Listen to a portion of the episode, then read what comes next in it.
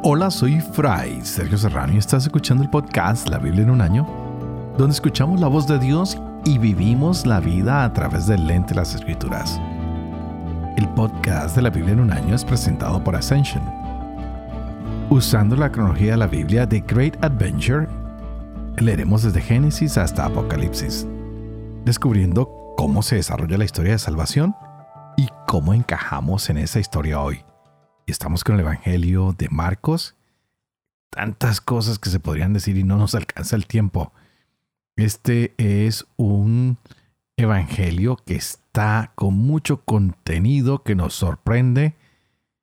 Y algo que es muy ah, interesante es que no nos ofreció nada de la infancia o de la genealogía de Jesús, como se hizo en el Evangelio de Mateo, y nos entra en todo esto que es un Jesús que lleva una misión, que tiene muchas actividades, es un siervo que vino a destacarse en lo que hace por los demás, tiene muchos logros, está viajando bastante, va de un lugar a otro.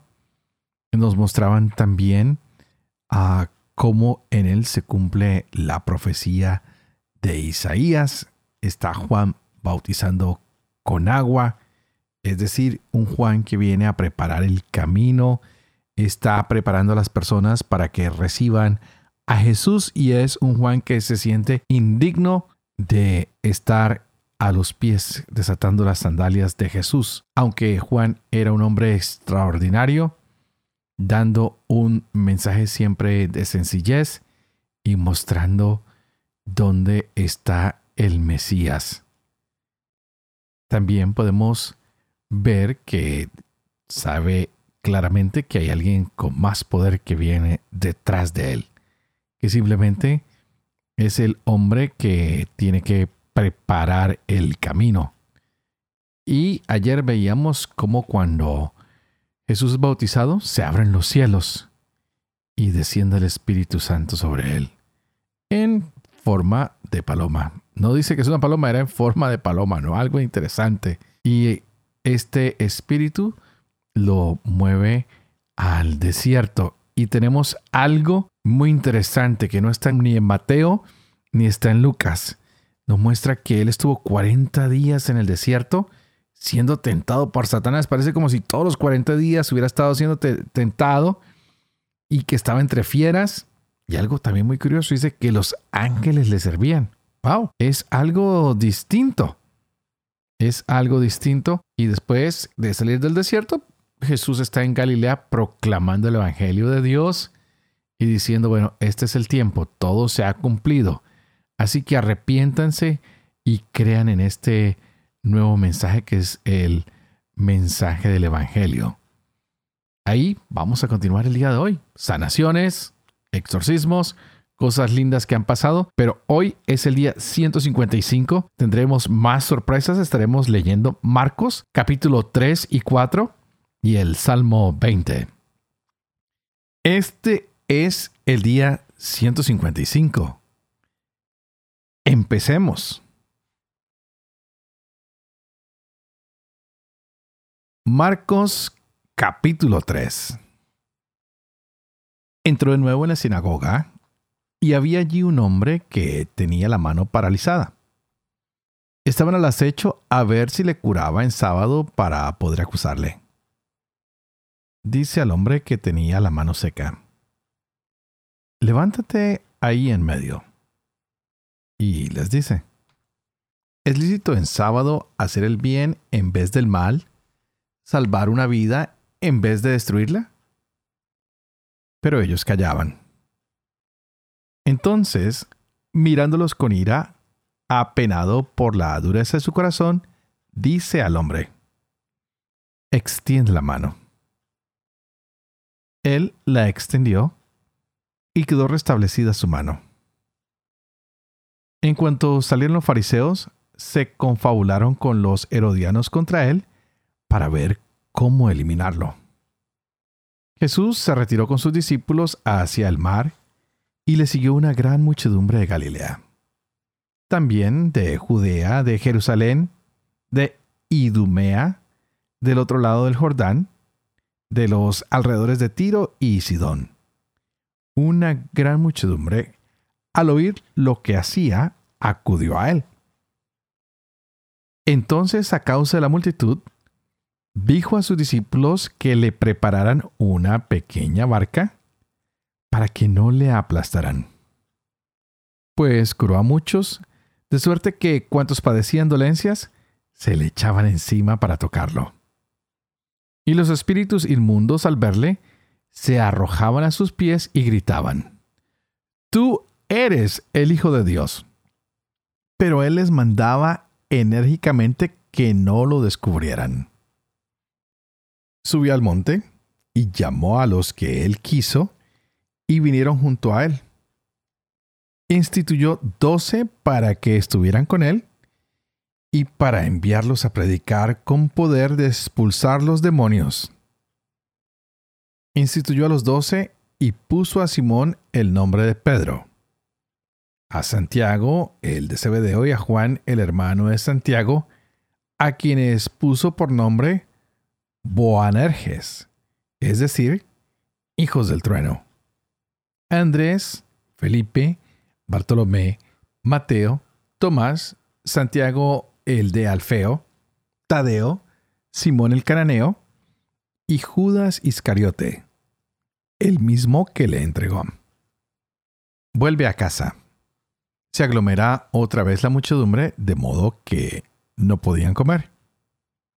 Se enteraron sus parientes y fueron a hacerse cargo de él, pues decían, está fuera de sí.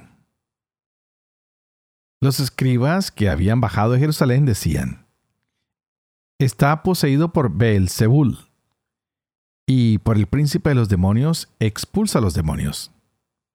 Él, llamándolos junto a sí, les decía en parábolas, ¿Cómo puede Satanás expulsar a Satanás? Si un reino está dividido contra sí mismo, ese reino no puede subsistir. Si una casa está dividida contra sí misma, esa casa no podrá subsistir. Y si Satanás se ha alzado contra sí mismo y está dividido, no puede subsistir, pues ha llegado su fin. Pero nadie puede entrar en la casa del fuerte y saquear sus pertenencias si no ata primero al fuerte. Entonces podrá saquear su casa. Yo les aseguro que se perdonará todo a los hijos de los hombres, los pecados y las blasfemias, por muchas que éstas sean. Pero el que blasfeme contra el Espíritu Santo no tendrá perdón nunca. Antes bien, será reo de pecado eterno. Es que decían, está poseído por un espíritu inmundo. Llegan su madre y sus hermanos y, quedándose afuera, le envían a llamar. Estaba mucha gente sentada a su alrededor le dicen, oye, tu madre, tus hermanos y tus hermanas están afuera y te buscan. Él les responde, ¿quién es mi madre y mis hermanos? Y mirando en torno a los que estaban sentados en corro a su alrededor, dice, Estos son mi madre y mis hermanos. Quien cumpla la voluntad de Dios, ese es mi hermano, mi hermana y mi madre. Y otra vez se puso a enseñar a orillas del mar. Y se reunió tanta gente junto a él que hubo de subir a una barca, y ya en el mar se sentó. Toda la gente estaba en tierra a la orilla del mar. Les enseñaba muchas cosas por medio de parábolas les decía en su instrucción, escuchen, una vez salió un sembrador a sembrar. Y sucedió que al sembrar una parte cayó a lo largo del camino. Vinieron las aves y se la comieron. Otra parte cayó en terreno pedregoso, donde no tenía mucha tierra, y brotó enseguida por no tener hondura de tierra. Pero cuando salió el sol, se agostó y por no tener raíz, se secó. Otra parte cayó entre espinos. Crecieron los espinos y la ahogaron y no dio fruto.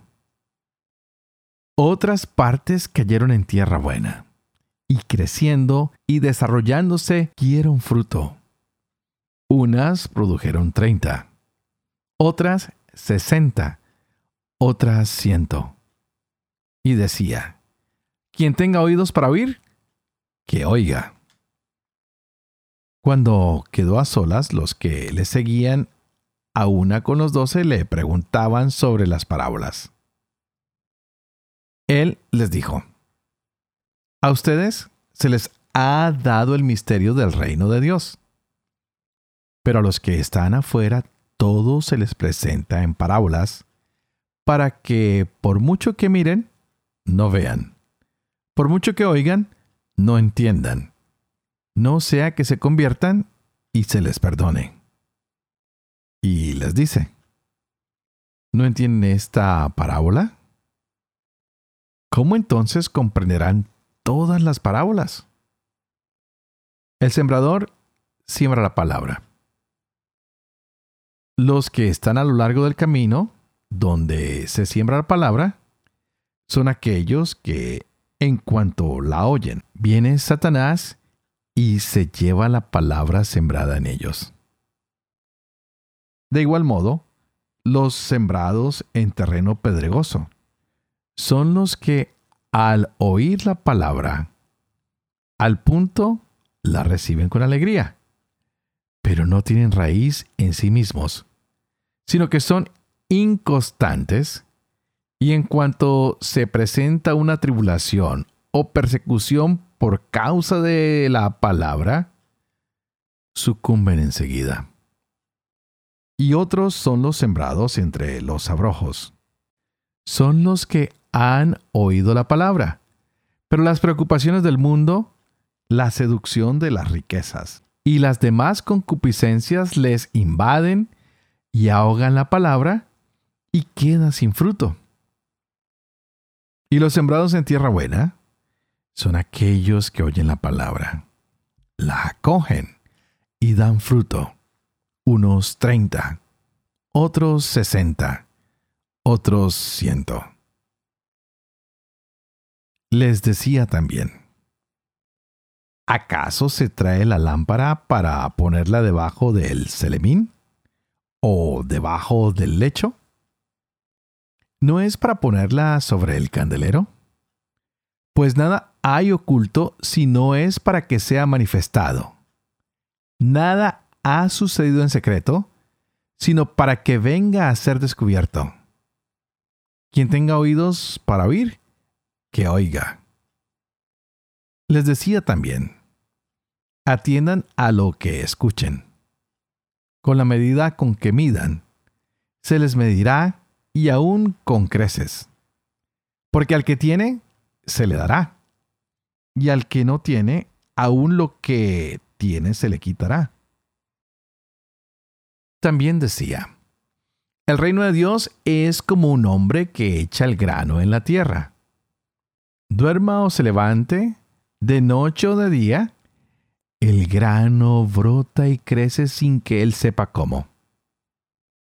La tierra da el fruto por sí misma. Primero hierba, luego espiga, después trigo abundante en la espiga. Y cuando el fruto lo admite, enseguida se le mete la hoz porque ha llegado la ciega. Decía también, ¿Con qué compararemos el reino de Dios? ¿O con qué parábola lo expondremos? Es como un grano de mostaza que cuando se siembra en la tierra es más pequeña que cualquier semilla que se siembra en la tierra. Pero una vez sembrada, crece y se hace mayor que todas las hortalizas y echa ramas tan grandes que las aves del cielo anidan a su sombra. Y les anunciaba la palabra con muchas parábolas como estas, según podían entenderle. No les hablaba sin parábolas, pero a sus propios discípulos se lo explicaba todo en privado. Este día al atardecer les dice, pasemos a la otra orilla. Despiden a la gente y le llevan en la barca como estaba. E iban otras barcas con él. En esto, se levantó una fuerte borrasca y las olas irrumpían en la barca, de suerte que ya se anegaba la barca. Él estaba en popa durmiendo sobre un cabezal. Le despiertan y le dicen, Maestro, ¿no te importa que perezcamos? Él, habiéndose despertado, increpó al viento y dijo al mar, Calla, enmudece. El viento se calmó y sobrevino una gran calma. Y les dijo, ¿por qué están con tanto miedo? ¿Cómo no tienen fe? Ellos se llenaron de gran temor y se decían unos a otros, Pues ¿quién es este que hasta el viento y el mar le obedecen? Salmo 20 del maestro de coro. Salmo de David. Yahvé te responda el día de la angustia. Protéjate el nombre del Dios de Jacob. Te envíe socorro desde su santuario. Sea tu apoyo desde Sión. Tenga en cuenta todas tus ofrendas. Encuentre sabroso tu holocausto. Colme todos tus deseos. Cumpla todos tus proyectos. Nosotros aclamaremos tu victoria. Celebraremos alegres el nombre de nuestro Dios. Yahvé responderá a todas tus súplicas. Reconozco ahora que Yahvé dará la salvación a su ungido. Le responderá desde su santo cielo, con proezas victoriosas de su diestra. Unos con los carros, otros con los caballos pero nosotros invocamos a Yahvé nuestro Dios. Ellos se doblegan y caen. Nosotros seguimos en pie. Oh Yahvé, salva al Rey.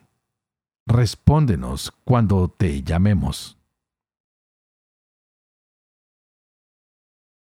Padre de amor y misericordia, tú que haces elocuente la lengua de los niños, educa también la mía e infunde en mis labios la gracia de tu bendición, Padre, Hijo y Espíritu Santo. Y a ti te invito para que pidas al Espíritu Santo que abra nuestra mente y nuestro corazón, para que podamos gozar de la palabra de Dios hoy en nuestras vidas. Y qué linda palabra la que nos ha llegado. Estamos con un día que nos habla de campos, de siembra. Está Jesús explicando a través de muchas parábolas. Parece que a alguna gente no le gusta lo que Jesús hace los sábados, así que va a tener problemas. Hay incidentes que pasan porque Él se ha declarado ser el Señor del sábado y la gente de la sinagoga no está muy contenta de que Jesús haga el bien en el día de reposo. ¿Será que es bueno? ¿Será que es malo que se hagan cosas buenas? Es la pregunta de Jesús. Hay un hombre con problemas en su mano. Jesús lo quiere ayudar, pero hay una ley que prohíbe que se trabaje en los sábados. ¿Será que Jesús rompe la ley? ¿O será que Jesús viene a cumplir la ley? Hoy podemos darnos cuenta cómo se le da una nueva interpretación a la ley y nos muestra que Él es el Señor del día de descanso. ¿Y que es lo más importante? Que tú y yo hagamos el bien aunque sea el día de descanso. Y es por eso que también va a empezar a hablar de la semilla que se siembra en los campos. Vamos a ver a un Jesús que sabe incluso de sembrar, pero que también lo van a criticar más adelante y ya lo estaban criticando porque sus discípulos van a arrancar semillas en algunos momentos. Y Jesús hoy nos habla de que cuando la semilla está lista, se saca la hoz y se recoge lo que se cosecha. Él insiste en que no está haciendo nada malo, sino está recogiendo la cosecha. Él es el que puede cegar. Él es el dueño de todo lo que se da. Así que Jesús no ha quebrantado ninguna ley. Se trata de que Él ha venido a servir y está intentando servirle al pueblo. Pero hay mucha gente que no le gusta que lo haga en el día sábado. Pero parece que es cuando más gente va y busca la ayuda del Señor. Para hoy sería importante que miráramos también cómo se da esa ruptura entre Jesús y los líderes religiosos. Cuando tratamos de hacer el bien, mucha gente se viene en nuestra contra. Porque hay muchas personas que simplemente les gusta ver que los demás sufren y no les gusta ver que se sanen o que tengan una mejor vida. Cada intento que tú y yo hagamos para ayudar a los demás siempre es bendecida por Dios. Podemos preguntarnos entonces, ¿está bien ayudar a los que están lisiados? ¿Hay que tener intención de ayudarlos? Yo creo que la respuesta va a ser sí. Hay que hacerlos, hay que colocarnos en su lugar. Y a estos hay que colocarlos en un lugar destacado. No podemos dejarlos atrás. El Señor rompe cualquier tradición impuesta a esta gente y los trata de una manera digna. Los quiere llevar siempre adelante, mostrándoles que hay misericordia, que hay perdón, que hay sanación que se pueden hacer muchas cosas. A Jesús no le estorban las multitudes. No le importa que la gente lo ponga en peligro, que lo empujen, que lo presionen. Sino todo lo contrario, a estas multitudes se les acerca, las sana. Va haciendo milagros para que todas las personas reciban algo de bendición. Parece que Jesús tiene mucho amor por las personas que están a su alrededor él sabe que necesitan de Él. Y aparte de eso, los demonios también empiezan a reconocer su presencia y Jesús los acalla, les hace guardar silencio. Y después de que ha estado sirviendo y trabajando por muchos, Él decide escoger a unos cuantos para que le ayuden ahora en su misión, para que estos den testimonio público de lo que Jesús está haciendo, para que ellos terminen de hacer el trabajo que Jesús está haciendo, de ayudar a los necesitados, de sanar a los enfermos, de liberar a los endemoniados. Es algo muy hermoso, como Jesús escoge hoy a estos hombres, a quienes nosotros conocemos como apóstoles. Fueron enviados como mensajeros Jesús les da un ministerio. Es muy concreto, les dice lo que deben hacer. Y lo que deben hacer es servir al Señor. Tenemos a Pedro, quien se llamaba Simón, y quien encabeza la lista. Y vemos que siguen los demás nombres Santiago, que ocupa el segundo lugar, Juan, que es el hermano de Santiago, Andrés, que es hermano de Simón, quien ahora conocemos como Pedro. Está Felipe. Está Bartolomé, a quien también se llama Natanael. Está Mateo, está Tomás, está Santiago, que es el menor, que es hijo también de Alfeo. Está Tadeo, al quien también a veces llaman Leveo. Está Judas, Simón el cananeo. Y bueno, ya sabemos que Judas lo traiciona. Qué interesante que Jesús hoy escoge a su gente y también hemos visto que nos habla de que lo que Él hace, lo hace en nombre de Dios, no es del demonio, porque el demonio no se divide y que cualquier reino dividido, pues se viene para el piso. Pidámosle hoy al Señor que no confundamos los trabajos de Dios con los trabajos del demonio. Que sembremos unidad, que sembremos cordialidad, servicio, especialmente para con los más vulnerables, para con los más necesitados de nuestra comunidad. Que tú y yo tal vez escribamos hoy nuestros nombres y sepamos que tú y yo a través del bautismo también hemos sido llamados a dar ese paso, el de servir, el de ser testigos del Hijo de Dios, el de expresar al mundo que rechazamos las acechanzas del demonio, pero que aceptamos la sanación, el cumplimiento del servicio que nos ha encomendado nuestro Maestro, ese ministerio de servir. Así que hoy tú y yo debemos tener una actitud de ser creyentes y de servir y de usar nuestra boca, nuestras manos, nuestro corazón para un servicio permanente, especialmente con los más necesitados. Que el Espíritu Santo hoy nos siga guiando y nos siga permitiendo aceptar este llamado. Y como siempre, antes de despedirme, les pido que por favor oren por mí, para que pueda ser fiel a este ministerio de llevar la palabra de Dios a las vidas de cada uno de ustedes y de la mía propia, para que yo pueda vivir con fe lo que leo, lo que comparto con ustedes, para que pueda enseñar la verdad y para que yo también pueda cumplir lo que he enseñado. Y que la bendición de Dios Todopoderoso, que es Padre, Hijo y Espíritu Santo, descienda sobre cada uno de ustedes y los acompañe siempre. Que Dios los bendiga.